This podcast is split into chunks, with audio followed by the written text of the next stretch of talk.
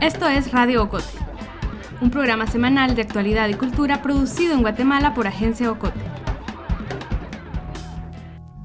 Es domingo 11 de agosto de 2019. Guatemala ya se ha acostumbrado a estar emplasticada de azul y rojo y verde y blanco. Han sido seis meses de campaña. Por fin se acaba la disputa por la presidencia. Hoy es el día de la segunda ronda de las votaciones para elegir al binomio presidencial en Guatemala que presidirá el país por los próximos cuatro años a partir de enero de 2020. Seis meses de campañas negras, insultos, agravios, desinformación, zancadillas y memes. Buena parte de la campaña se trasladó a las redes sociales, pero otra buena parte siguió el tradicional y antiecológico sistema de llenar de banderines y pancartas de vinil los principales poblados del país. Hoy también empieza la salida del ahora presidente Jimmy Morales, que por cierto tiene un 76% de desaprobación según un reciente sondeo.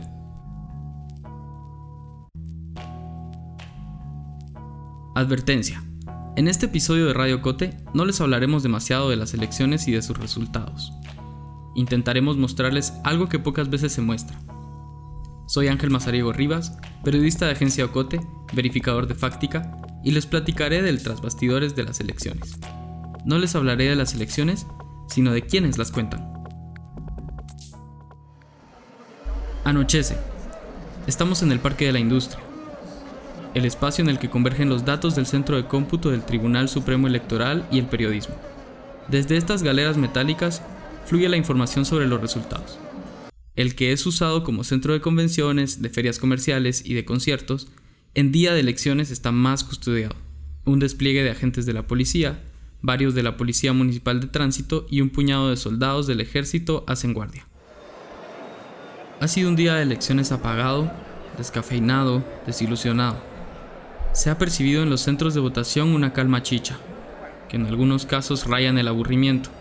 Los centros de votación tuvieron un ambiente de siesta de domingo por la tarde. Mañana, lunes, sabremos que la palabra clave de estas votaciones es abstencionismo un 57% de los votantes empadronados decidieron quedarse en casa. Aunque el Tribunal Supremo Electoral, TSE le llamaremos, aún no da datos oficiales, pero Alejandro Yamatei y Guillermo Castillo Reyes ya se dan por ganadores.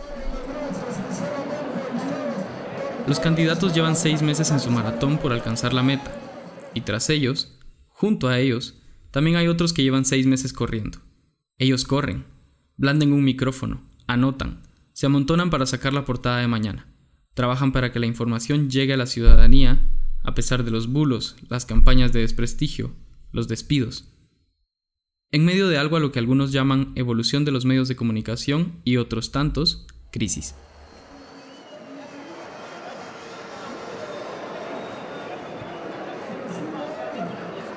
¿Cómo han sido tus días de cobertura en las elecciones? Uf, cansado. Ella es Jessica Gramajo, periodista que desde hace 19 años se dedica a reportear para medios escritos y que desde hace dos publica en el medio digital Soy 502. Yo regularmente pues estaba más acostumbrada a estar en, en calle, en centros de votación, por ejemplo hoy, ¿verdad? Hoy que es eh, día de votación, en centros de votación y días anteriores con algún candidato específico porque te toca hasta conocer eh, los horarios de todo, de desayuno, de almuerzo, de cena. Entonces vas con ellos y los acompañas a cada uno de los lugares a los que ellos van. Eso te sirve primero para dar a conocerle a la población el el impacto que él está teniendo como, como candidato y segundo, te sirve también a ti como medio de comunicación o como periodista a tener un acercamiento con el candidato y si en determinado momento pues gana, tú ya lo conoces, ya tienes fuentes, ya tienes contactos, ya tienes todo lo que tenga relación a su lado, ¿verdad? Eh, ahora he estado cubriendo más el Tribunal Supremo Electoral entonces ha sido una experiencia completamente diferente em, porque em, hay mucha información, hay muchas em, términos o aspectos legales que regularmente cuando estás en la calle no lo conoces. Dafne Pérez es fotoperiodista y trabaja para el Diario Oficial, Diario de Centroamérica. Su rutina de los últimos meses ha sido correr para cubrir la mayoría de eventos de Yamatei. Dafne nos cuenta cómo fue la actividad ese domingo de segunda vuelta para el candidato, que ya sabemos, ganó las elecciones. Donde estábamos y ahí fue todo, fue todo muy rápido, ahí hubo dos conferencias, casi que en una hora las dos conferencias, y subía y bajaba y había que correr a donde él estaba. En general es, es corrida, pero bueno, como te digo, si llegas tres horas antes y es una sola cosa, pues ahí la sacas. Ahora esto, que es muy dinámico, no puedes llegar tres horas antes a todo, entonces tenés que correr y, y casi que en el camino vas, digamos, ya rebasé a uno, eso quiere decir que tengo uno menos adelante. Uno menos adelante es uno de los grandes retos de los fotoperiodistas. Parte de su trabajo es, como en un partido de básquetbol, situarse en el mejor punto, sin que nadie les obstaculice la anotación. Ahorita tuvimos que subir las gradas corriendo, nos llaman, todo el mundo agarra sus cosas, subir tres pisos corriendo, a rebasar al que puedas e irte a poner a la tarima. Y, se vuelve un desorden, una bola de gente. y más que todo uno siendo mujer en la molotera, no te metes, porque al menos yo prefiero no meterme porque solo a que me den un codazo. ¿Cómo te preparas humanamente para esto? ¿Descansas? ¿Traes comida?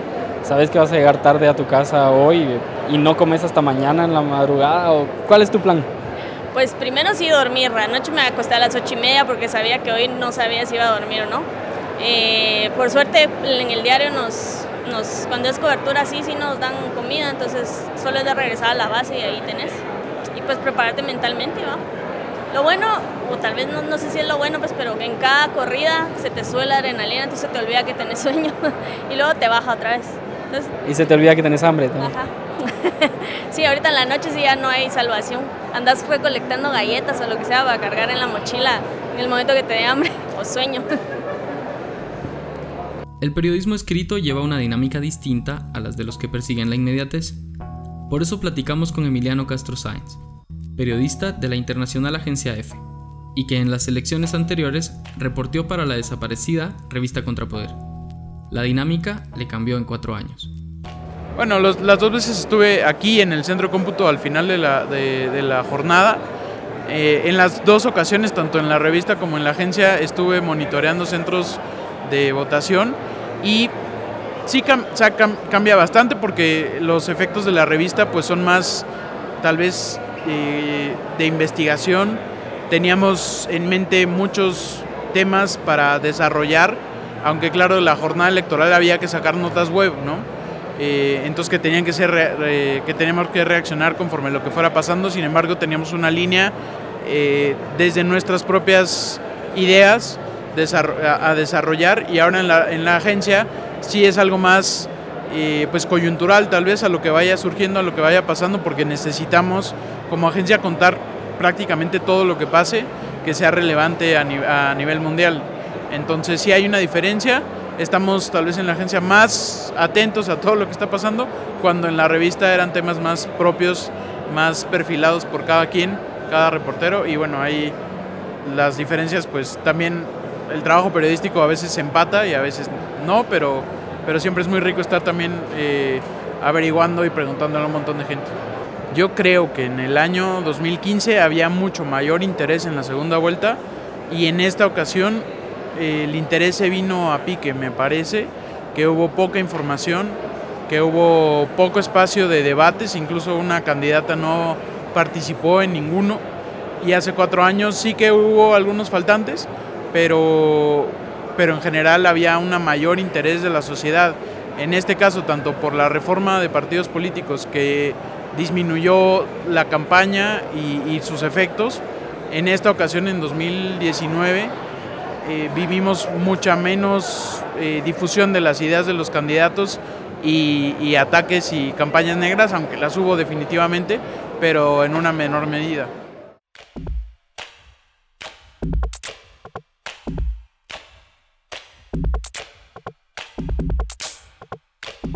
Desde la aplicación de reformas a la ley electoral y de partidos políticos el año pasado, el ritmo mutó. Así lo ha sentido también Eduardo Hernández, periodista de Radio Punto. persiguiendo todo, desde los candidatos, desde el actuar de los magistrados, desde el actuar de la Corte Suprema de Justicia, de la Corte de Constitucionalidad, porque eh, tiene que estar uno diariamente eh, estar enterado de cuál es la respuesta que va a dar la Corte Suprema de Justicia a un amparo que presentó un candidato para inscribirse, que la Corte Suprema de Justicia lo envía al TSE, que el tribunal lo envía nuevamente a la CC y la CC estar pendiente de que resuelva. Es de diario estar al pendiente de las redes sociales. ¿Qué preparación te ha requerido cubrir las elecciones? es muy difícil de poder obtenerla porque los cambios a la ley electoral de partidos políticos no te, no, no te avisoraban eso. Si bien tenías una, alguna, algún tipo de preparación con las elecciones anteriores, estos cambios que vinieron a realizarse con la ley electoral no te preparaban para eso que se venía. Hay una serie de de impugnaciones que se presentan en distintas cortes, que regresa al Tribunal Supremo Electoral, que va a la Corte Suprema de Justicia, que va a la Corte de Constitucionalidad, que regresa al Tribunal Supremo Electoral, que el TSE presenta una, impugnación nuevamente contra en la CC, porque no hay una preparación previa, sino que en el camino el periodista tiene que ir aprendiendo. Desde hace al menos 10 años, los medios de comunicación han enfrentado cambios en sus dinámicas y en su sostenibilidad. Llegó la llamada era digital los medios tradicionales repiensan su modelo de negocio y surgieron los llamados nativos digitales. Un periodo de transición en que las suscripciones a los diarios disminuyen y las cadenas de WhatsApp explotan. Yo soy muy optimista del trabajo que se hace en periodismo, sobre todo el periodismo joven, el periodismo alternativo, el periodismo de investigación. Karina García Ruano es catedrática universitaria en comunicación y ha trabajado como investigadora y comunicadora institucional en agendas relacionadas a la política. Creo que ya el periodismo de, que se quedaba en las salas de redacción, que había que esperar el tiempo de cierre, que había que ver si la fuente te daba el, te daba el privilegio de que te atendía, ya quedó atrás. Ahora más bien creo que estamos en un momento en el que poco a poco eh, se ha abierto un espacio en Guatemala, gracias a ustedes, a los jóvenes que hacen un periodismo diferente, más atrevido, refrescante, eh, alternativo, inmediato, no perfecto, pero inmediato y desde un punto de vista diferente. Creo que eso hace la diferencia con el periodismo que se hacía antes y lo puedes ver en las elecciones no solo es el periodismo de lo que está saliendo en la pantalla, es también lo que está pasando atrás, adelante, a los lados de las pantallas. Eso es muy importante porque nos da una, una alternativa para estar informados. Repito, no es muchas veces a lo que estamos acostumbrados en Guatemala. Algunas veces se quiere creer que lo que está impreso en un medio de mayor circulación puede ser más verdadero sin embargo, ya nos han dado las señales en los últimos años que esas noticias que a veces se silencian en unos medios grandes son las que son las más importantes y que los sacan los más atrevidos, los más alternativos, que son los medios pequeños, pero que, que están más cerca de la realidad muchas veces. Karina habla de esto porque ahora, en este domingo 11 de agosto, hay muchos menos periodistas en el centro de cómputo de lo habitual en elecciones pasadas. El TSE otorga espacios de más o menos 4 metros de frente por 4 metros de fondo, con divisiones de tabla yeso para que los medios instalen sus estudios móviles en el parque. Este año, solo el 10% de los cubículos están tomados. Publinews y Emisoras Unidas comparten espacio. Vea Canal tiene su plató al fondo de la galera. Y en medio se encuentran el periódico y Soy 502, con pequeñas salas de redacción para dos o tres periodistas y cámaras que transmiten entrevistas en vivo por redes sociales. Los más vistosos son Guatevisión y TV Azteca a la entrada del lugar, con sets de televisión montados, potentes luces, cámaras, presentadores de noticias, maquilladoras, vestuario para la ocasión. Frente a estos dos canales se pasean los analistas políticos, en su mayoría hombres, a la espera de ser entrevistados. Es la natural evolución de los medios y de la sociedad misma. Por eso decía hace un momento que hace falta ver esas nuevas tendencias, esos medios tradicionales que se meten en el cubículo, que son los más importantes porque tienen fondos grandes posiblemente para tener esos cubículos, para tener esas luces, para tener todos los recursos que representa tener un medio grande, pero que ya no tienen el mismo impacto en la ciudadanía. Yo creo que si a los ciudadanos les preguntan qué es lo que más quisieran, es un medio que esté más cercano a su realidad y se está viendo reflejado y cada vez Si no me equivoco, si los, y, si esos cubículos con esos medios no, se, no evolucionan, van a desaparecer. Hay más espacios para decir más cosas, sin embargo yo veo que los medios, que son los tradicionales, siguen diciendo lo mismo. Entonces ahí hay que trabajar también, ellos también tienen que evolucionar. Creo que todos tenemos que seguir eh, caminando hacia abrir más espacios para decir cosas, para que los ciudadanos y ciudadanas se enteren más de lo que está sucediendo, aún sean noticias que no nos gustan o que no precisamente sea lo que estamos esperando en ese momento. ¿Qué le espera a Guatemala en cuanto a la libertad de expresión?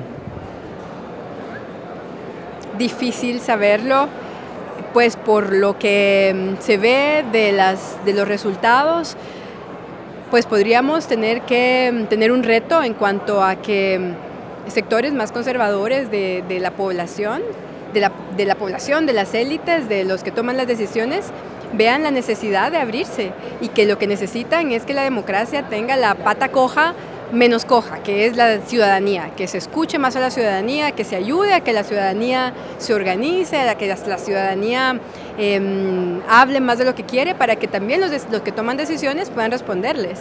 Si se cierra más, esto, esto puede reventar, porque eso es lo que vemos con los bloqueos de carreteras, que es una forma de decir, no nos escuchan y si entre más estemos diciendo no los escuchamos a los demás, más pueden haber peligros de, de explosión. Los periodistas entrevistados no son optimistas. Es algo complicado, porque siempre ha sido una lucha constante que hemos hecho, pero no es tan sencillo, sobre todo con, con la poca apertura de, de las autoridades.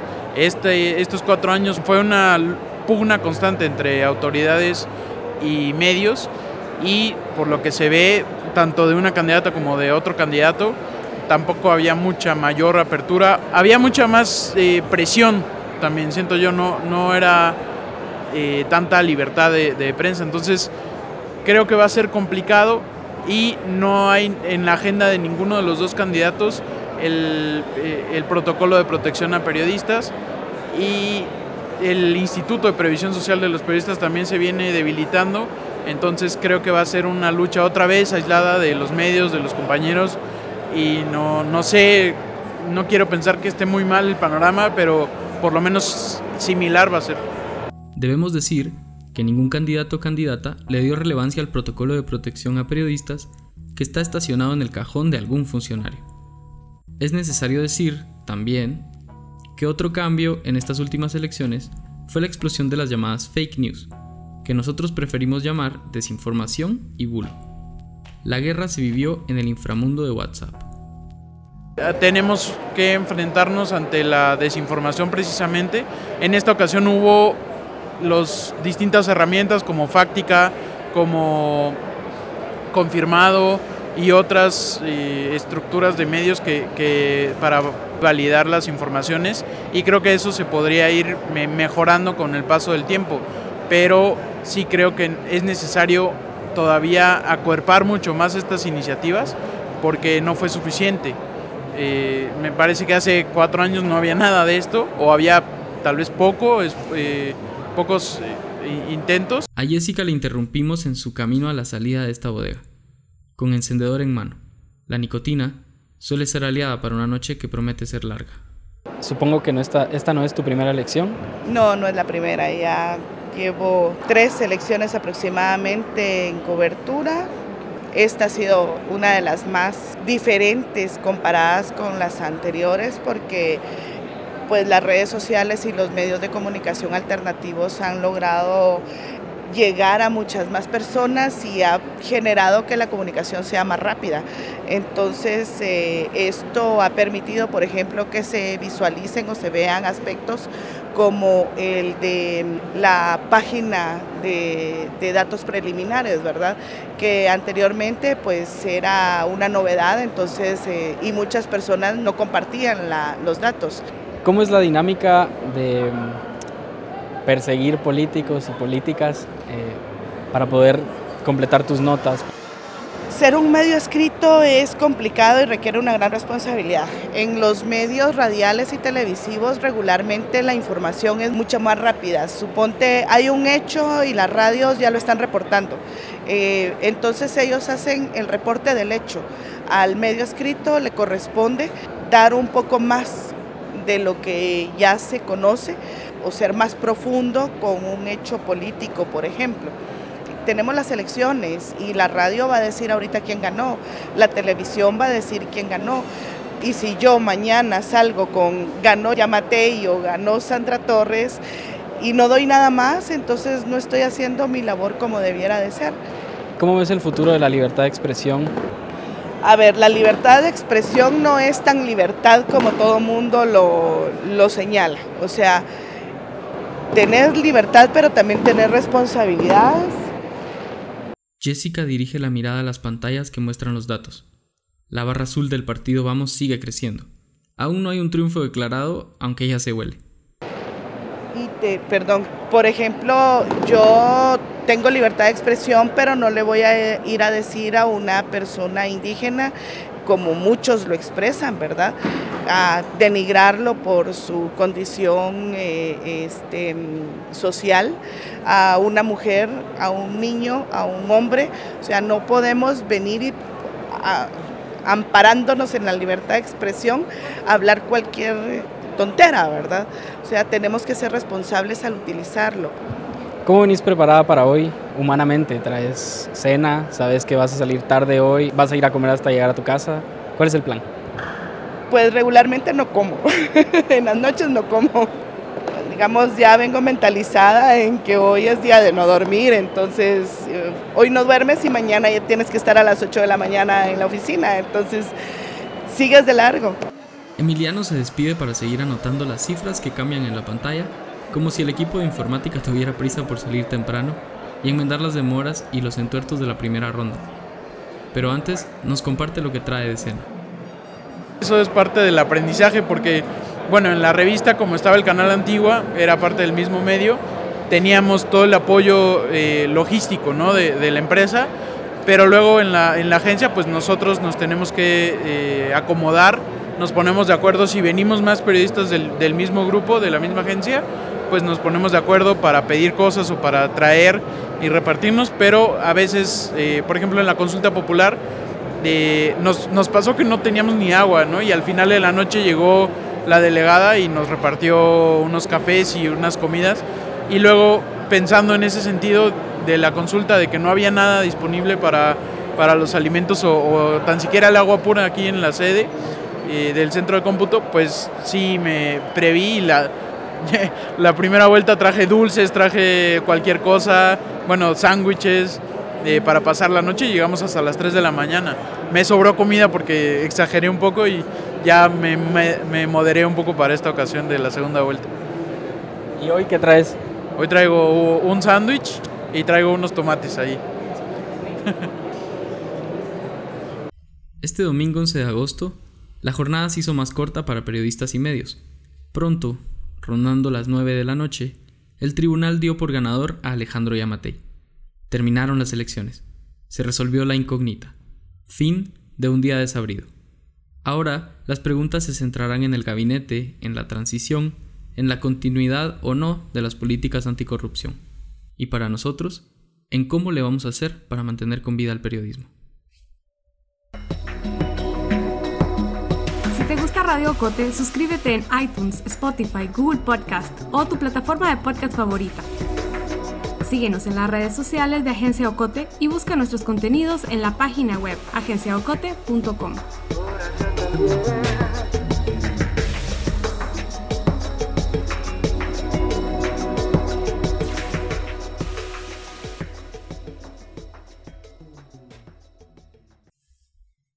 Miguel González Moraga se define a sí mismo como iconoclasta y lector, un periodista que no puede asegurar ser objetivo, pero que persigue el equilibrio. Ha sido redactor en medios impresos como la antigua revista Crónica y el diario Prensa Libre. Se ha convertido en un analista de medios en Guatemala y trabaja para el proyecto de verificación de información confirmado, que termina a finales de agosto.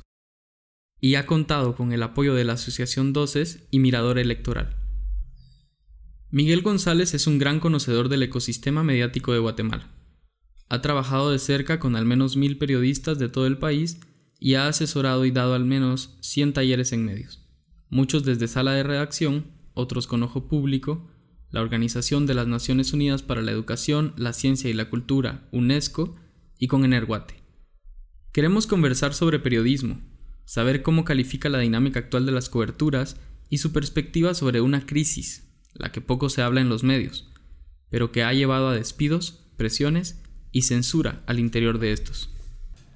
El domingo en el centro de cómputo, el Parque de la Industria se veía vacío en comparación a otros años. ¿Qué ha pasado ahora? ¿Era un síntoma del desánimo social? ¿Es un reflejo de nuevas dinámicas de cobertura? Bueno, en general hay menos periodistas en el terreno que hace cuatro y hace ocho años. Ya muchos colegas no reportean in situ, sino que se han facilitado las cosas sacrificando calidad, eh, utilizando las redes sociales, por ejemplo. Ya no, nosotros nos venimos de una generación en donde el contacto personal y extendido con las fuentes era lo fundamental. Ahora gana lo inmediato y lo superficial. Además, hay que cubrir muchos temas en poco tiempo y eso hace que se vaya perdiendo la especialización dentro del periodismo. Ahora hay periodistas que son aprendices de todo, pero son expertos en nada.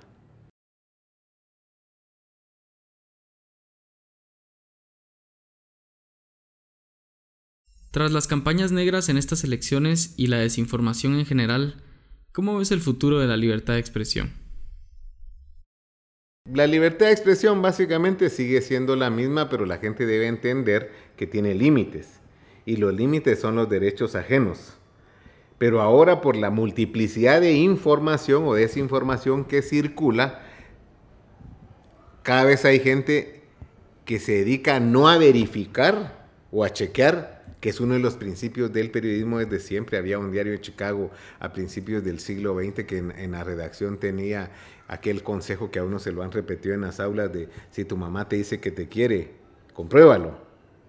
Entonces, es un consejo viejo que se le está, el que mucha gente no escuchó, pero que en el fondo debería eh, conocer para informar con calidad. Se está perdiendo la calidad.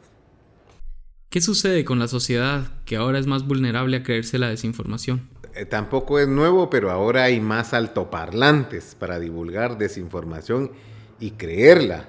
Es decir, en, esta, en estas elecciones, como ya se ha repetido en otros países del mundo, pero esta fue la primera vez en donde se usó muchísimo más la desinformación a través de las cadenas en WhatsApp, eh, mensajes en particular en Facebook, con más impacto en, en Twitter y muchísimo menos en Instagram o YouTube, pero hubo variedad de desinformación y mucha la replicaban periodistas y medios. Ahí está el problema, en que replicamos sin verificar. Por eso es que han tenido, ha sido necesario que se ponga en práctica procesos como en Guatemala hicieron Fáctica, algo plaza pública, eh, confirmado, y que seguían el ejemplo de verificado en México, eh, en Brasil, sigue estando eh, Colombia, Check Colombia creo que se llama, o Colombia Check. Hay más o menos esfuerzos de chequeo de información hechos por periodistas y por profesionales en 30 países. Y tendría que haber más, pero es caro y lleva tiempo ponerse a chequear la información que nos da alguien o el discurso público, que nosotros lo hicimos también desde confirmado. Y cuando uno analiza, nosotros analizamos 130 frases con datos de los candidatos y la mayoría son mentiras. Poquísimas son verdades. Los candidatos se han acostumbrado a decir las cosas sin que la prensa lo verifique. Y uno y, eso yo no me lo estoy inventando, podemos agarrar, lo más fácil para monitorear son los medios impresos. Podemos chequear cuántas de las declaraciones de los candidatos a la presidencia o algún cargo de, eh, elección popular fueron verificadas por la prensa. Los porcentajes son muy bajos. ¿Cómo calificarías la dinámica actual del periodismo político en el país? Lo inmediato se está imponiendo. Entonces, no solo no, no se chequea la información, sino que no se busca que sea información balanceada. Otra de las deficiencias es que no se acude a fuentes pertinentes. Buscamos al que tengamos más cerca, o la dirección electrónica, o la dirección en Twitter, o el teléfono para que nos confirme cosas que ya sabemos, que se sume a nuestras opiniones o para llenar espacio. Entonces, eso ha ido contaminando la labor de los periodistas, el no acudir a las fuentes pertinentes, que es una de las reglas de nuestra profesión u oficio. ¿Cuáles son los principales retos para las y los periodistas? ¿Cuáles son los mayores riesgos? Creo que hay, hay demasiados periodistas formados que no tienen trabajo. Hay periodistas que tienen trabajo y no cobran lo que tendría que ser justo. Y puede ser positivo, depende de donde uno esté, que se han integrado a labores de periodismo de información personas que tienen otra formación académica u otra formación en el terreno. En este momento, por ejemplo, hay más o menos, eh, voy a ser muy ligero en el dato porque no lo tengo a mano, pero habrá 10.000 estudiantes de ciencias de la comunicación y un tercio quieren ser periodistas y no alcanza el mercado, no alcanza el espacio para tener ocupados a todos y remunerados, y remunerados bien y con derechos plenos. Con derechos plenos los que establece la legislación nacional, que es la acumulación de pasivo, gozar de aguinaldo, vacaciones, entre otras cosas. Ya la mayoría no, no goza de esos beneficios. Pero no es exclusivo de Guatemala, esa ya es una corriente internacional, en donde le pagan a uno por pieza o por unidad de tiempo. Ya no hay, cada vez hay menos trabajo pleno en el periodismo. Nosotros entendemos que este no es un trabajo de ocho horas son horarios más extendidos, pero hasta hace unos 10 años tal vez, ser periodista era de las ocupaciones profesionales en general que tenía muchas garantías, que era bien pagado, en los medios escritos en particular. Cuando irrumpieron los medios digitales comenzó en Guatemala y en muchos países del mundo a variar la relación de dependencia laboral. ¿Cómo han mutado los medios de comunicación en Guatemala en los últimos 10 años? Vemos eh, que se han encogido las redacciones. Cada vez hay menos periodistas en las redacciones, aunque hay más medios. Y hay medios especializados. Pero estamos viendo cómo lentamente, en particular los medios en papel, se van desnutriendo y van a terminar muriendo algunos. Porque no se han adaptado a las nuevas corrientes ni sus modelos de negocios son los más adecuados. Eso también evidencia el momento actual que no hay un solo medio digital o de internet que sea autosostenible. Los exitosos aquí o de los que han, logrado ocupar ciertos espacios como Plaza Pública, Nómada, Soy 510, Publinews, son subsidiados. Ninguno de esos cuatro se sostienen por sí mismos. Miguel González se refiere al medio digital Soy 502, pero le falló el código de área. Los medios digitales en Guatemala han tomado una delantera importante porque han marcado el inicio de una era de información distinta. Medios como Prensa Libre y el periódico, la radio y la televisión, se ven obligados a generar contenido para la web y adaptarse a las nuevas dinámicas digitales, como la tendencia mundial. Está ocurriendo en otros países también. En Estados Unidos hay ejemplos de medios que se están volviendo autosostenibles, porque las audiencias se han dado cuenta que si quieren periodismo de calidad tienen que pagar por él. ¿Y hay futuro en que la ciudadanía pueda pagar por ese periodismo para que haya un periodismo verdaderamente libre? Pues aquí donde más de la mitad de la población apenas tiene en Guatemala recursos para sobrevivir, es muy difícil. Por eso es que se recurre a, a empresarios progresistas, incluso guatemaltecos que viven en el extranjero, para que subsidien los medios. No solo no están apoyando a que se mantengan los medios digitales, que son los que están a la vanguardia en este momento, sino que es imposible, por ejemplo, que en Guatemala haya una revista, un papel semanal o cada 15 días que la gente lo compre. El último gran esfuerzo, y lamentablemente no terminó bien, fue la revista Contrapoder. Pero antes de eso tuvieron que pasar más o menos 15 años para ocupar el espacio de la antigua revista Crónica, que han sido los semanarios más eh, exitosos en la historia del periodismo guatemalteco. Despidos, presiones, censuras. ¿Es posible hablar de una crisis en los medios de comunicación? ¿Se deben a los nuevos tiempos y a los cambios de modelo del negocio? ¿O ha habido un verdadero intento por silenciar a los medios y a la prensa?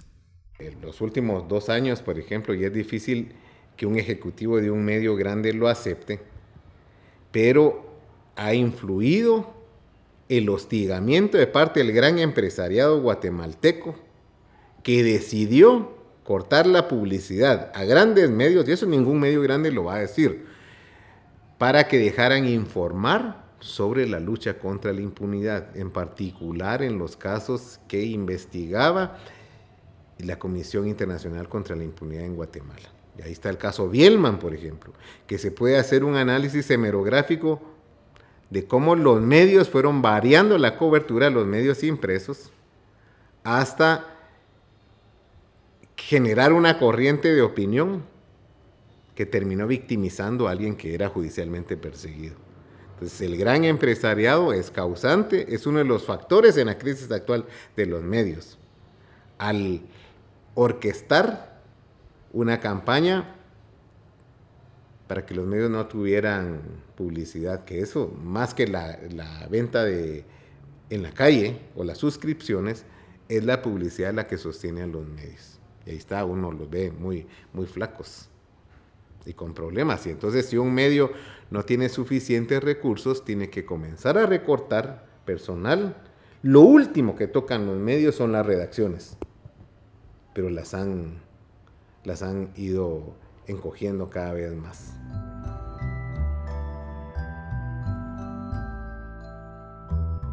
Este episodio de Radio Cote es también parte de nuestro proyecto Intermedios, en el que Agencia Ocote busca reflexionar y hablar sobre el papel del periodismo y los medios de comunicación. Nos parece imprescindible que en Guatemala hayan audiencias críticas, ciudadanos que cuestionan. Soy Ángel Mazariego Rivas, en un episodio más de Radio Ocote.